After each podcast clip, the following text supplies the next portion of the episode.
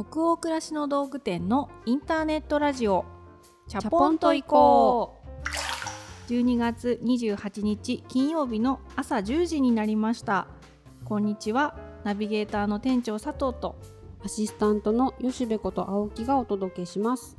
いつもは各週日曜日の夜にお届けしているチャポンと行こうですが本日は年末スペシャルと題しまして金曜日の朝10時にお届けをしております明日からお休みの方ももしかしたらね多いのではないでしょうか、えー、北欧暮らしの道具店も本日が2018年年内最後の営業日となっております。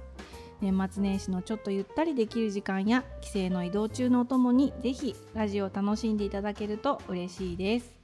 さて年末スペシャルということで、はい、本日のトークテーマは、はい、お買い物オブザイヤー2018です パチパチパチパチ。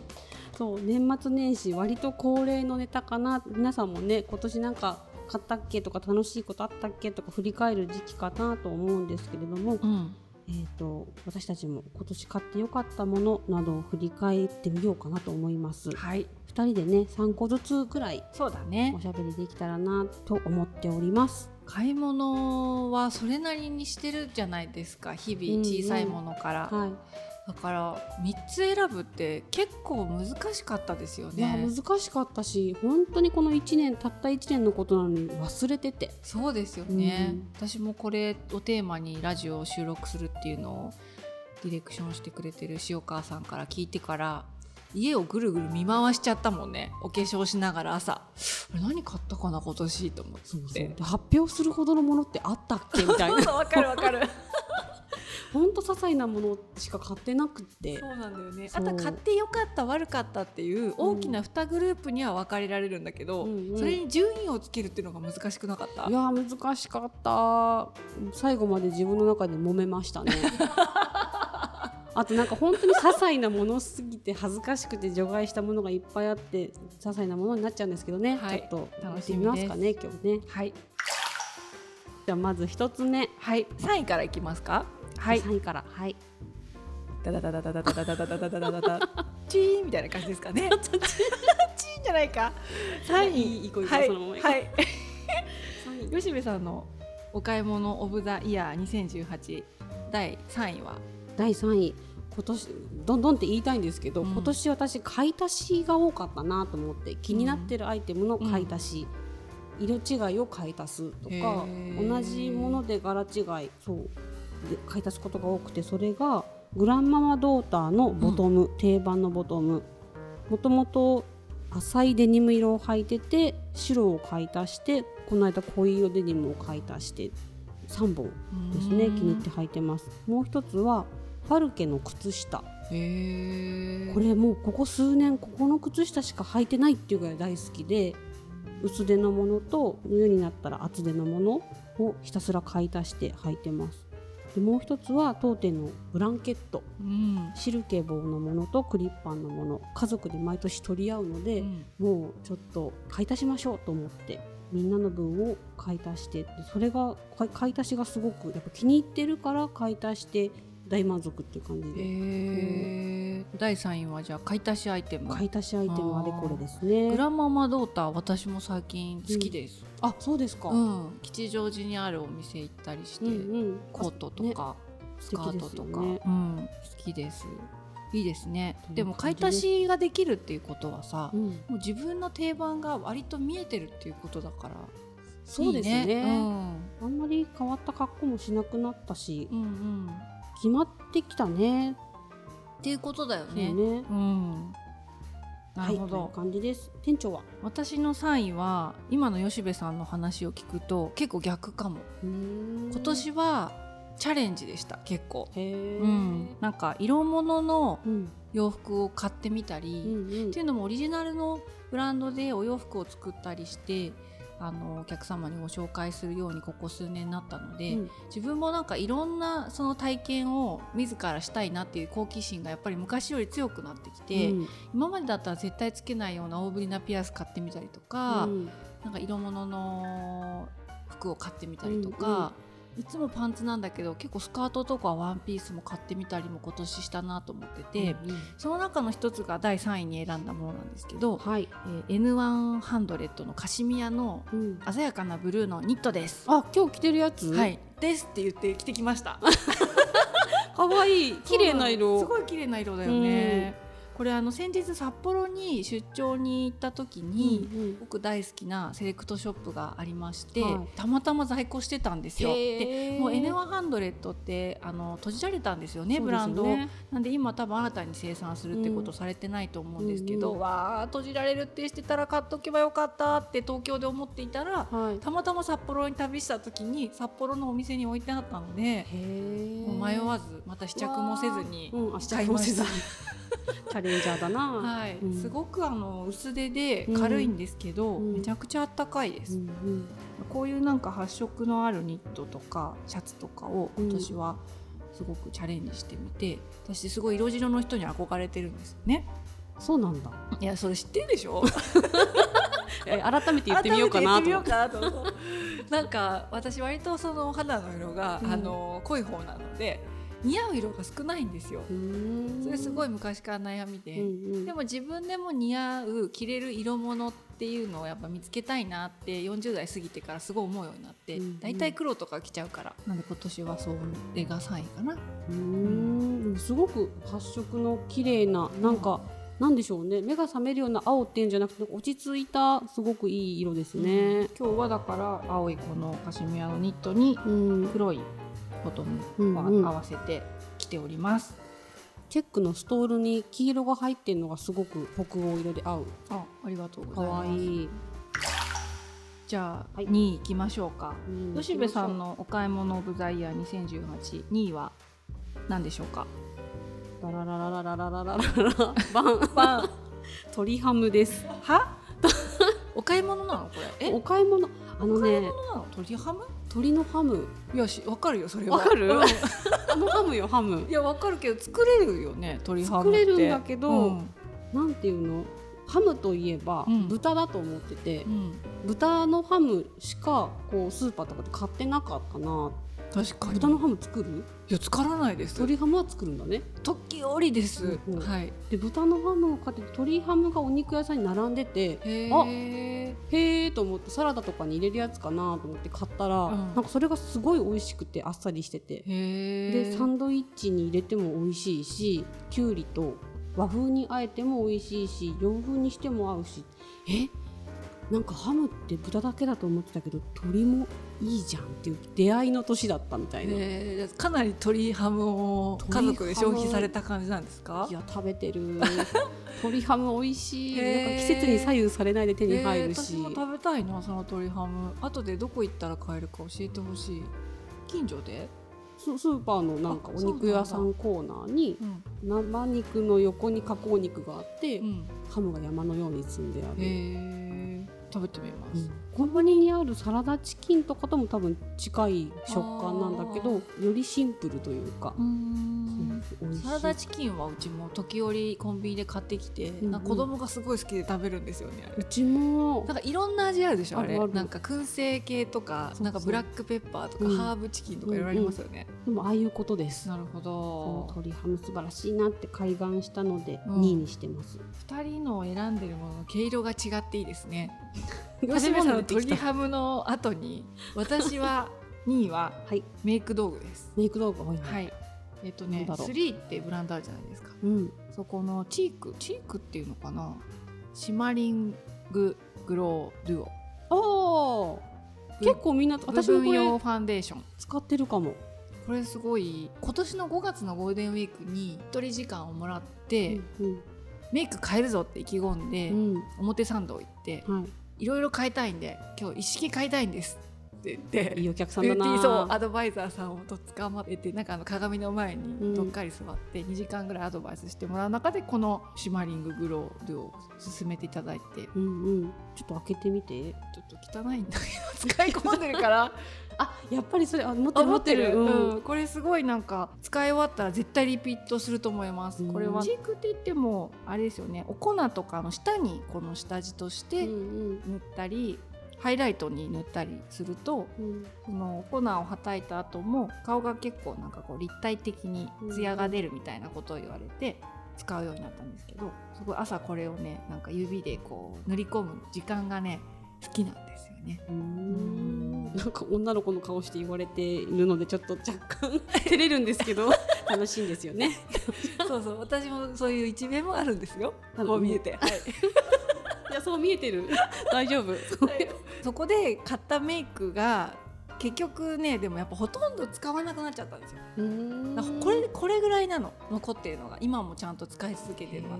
やっぱりなんか持たないっていうか元のメイクに戻っちゃうんですよね。だから2019年はもう少し定番メイクを定着する新しいメイク似合うメイクを見出したいです。うんうんわあ見出したい。そう誰のとこにね相談に行けばねね。本当にちゃんと似合ってなんか無無理のない自分にとって無理のないメイク、うん。なんかそのビューティーアドバイザーさんもすごいそういうこと聞いてくださっていいアドバイスくださったんですけど日常に戻ってそのメイクをすると私奥舞台なので、はい。例えばアイメイクとかもうん。ちょっと今までと違うことしちゃうと、うん。なんか夕方ある会議とかで熱弁して、うん。ちょっとお手洗い行ったりして鏡見たらもうなんか目の下真っ黒みたいになってたりとかしてうんなんかよれやすいんだろうね、うん目の作りが。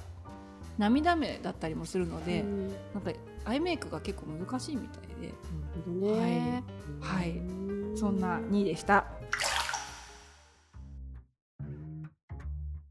じゃあいよいよ1位いきましょはい。う吉部さんの top of the top top of the top。はい1位は？はい。ディズニーのバケーションパッケージです。これもまたものじゃなくて思い出になっちゃうんですけどね。えこれはごめんなさい。ディズニーのバケーションパッケージっていうのは何？どういったものなんでしょうか？ですよね。ちょっとそそこからご説明いただいていいですか？バケーションパッケージっていうのは宿泊するホテルがまず選べてそのチケットも入場のチケットもついてきて乗り物に待たずに乗れるパスポートみたいなのもついてくるから割とのんびりゆっくり楽しめるっていうセットになってるんですよね。えーそれデ食ィズニーランド好きにはもう夢のような。そうそう、うん。食事するとことかも予約できてへー。並ばずに比較的スイスイ行けるなんで買ったかっていうと子供がもう6年生でしょ、うん。で最後の夏休み、でうん。来年からは多分なるかし分かんないけど思春期になるであろうって、うん。で一緒にもう出かけなくなるこれ以降出かけなくなるのは分かってるから、うん。ちょっと奮発してこういう2人もこれから行かなくなるであろうディズニーに行っとこうかなっていう頼んだんですよね。うんうんうん。それが思いのほか楽しくて。へえ並ばずに入れたりするのがあるんですね。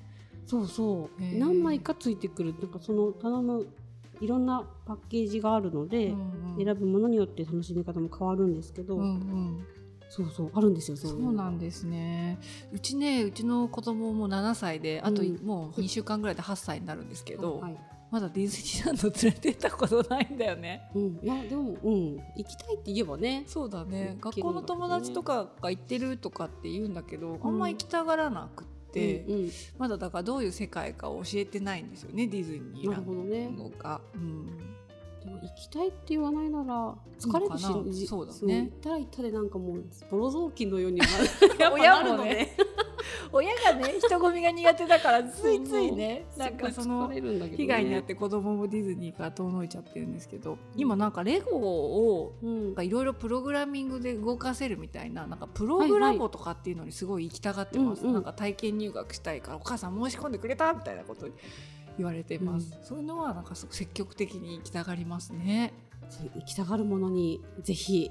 ぜひ。なるほど。いいですね。でも小学校6年生最後の夏休みとかなんかいいね。なんか切ない嬉しい。おばとしても嬉しいようなそうね、うん。でもなんか私が最後だろう最後だろうって言うと子供はいやいやいやこれからも行くでしょうみたいなことを言ってるので、うん。あそうなんだなと思いながら最後じゃないのか。まだまだいろいろ。来年も可愛くありますようにっていう感じですね。祈っています。息子くん。はい。では店長の第1位は？ top of top お買い物の私はですねえ IKEA のビリーシリーズの書棚です。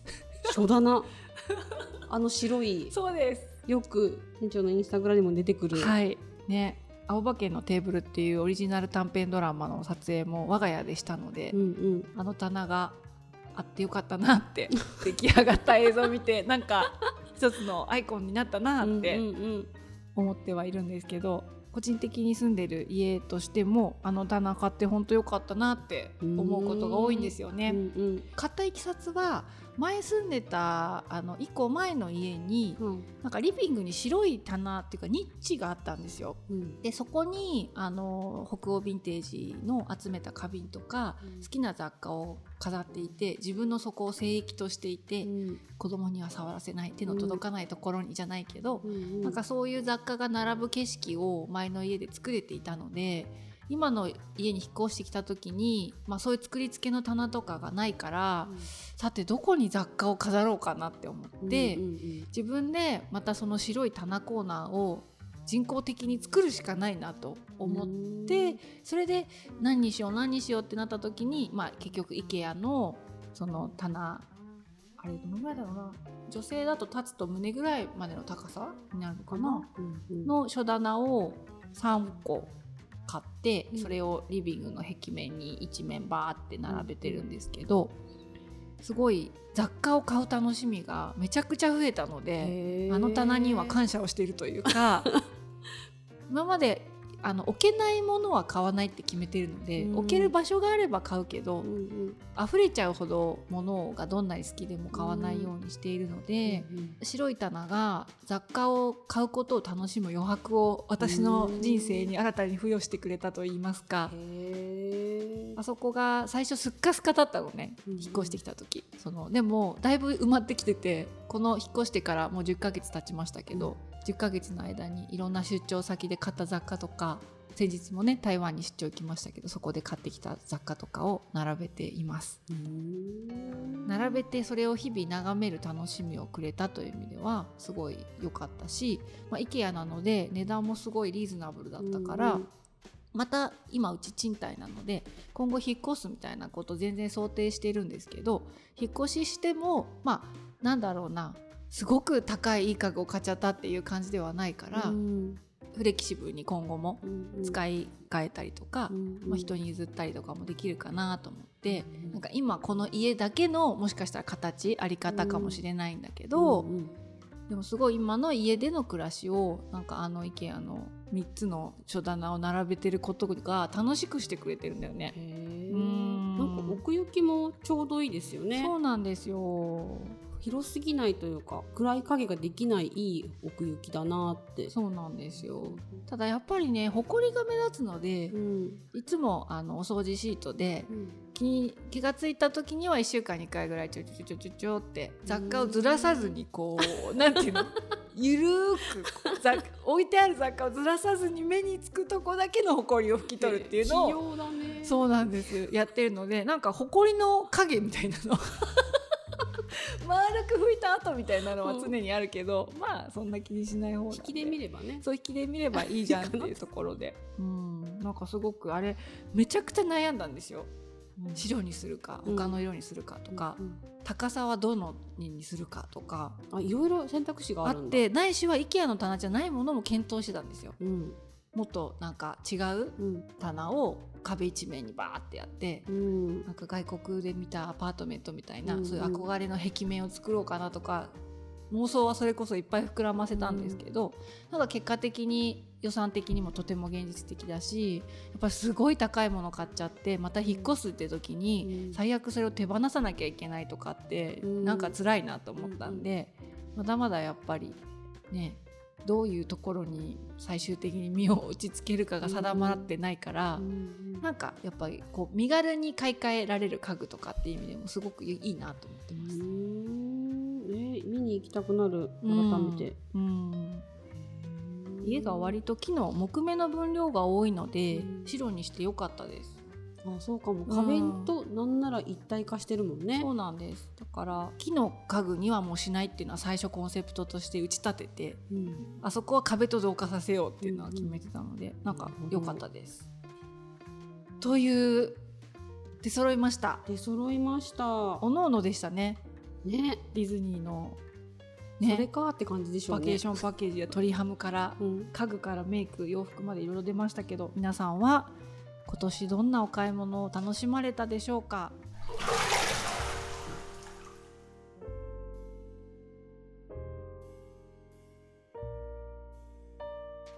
ではいよいよ2018年のチャポンと移行最終回でしたけれどもここまでとなります、えー、皆さん最終回のお湯加減いかがでしたでしょうか？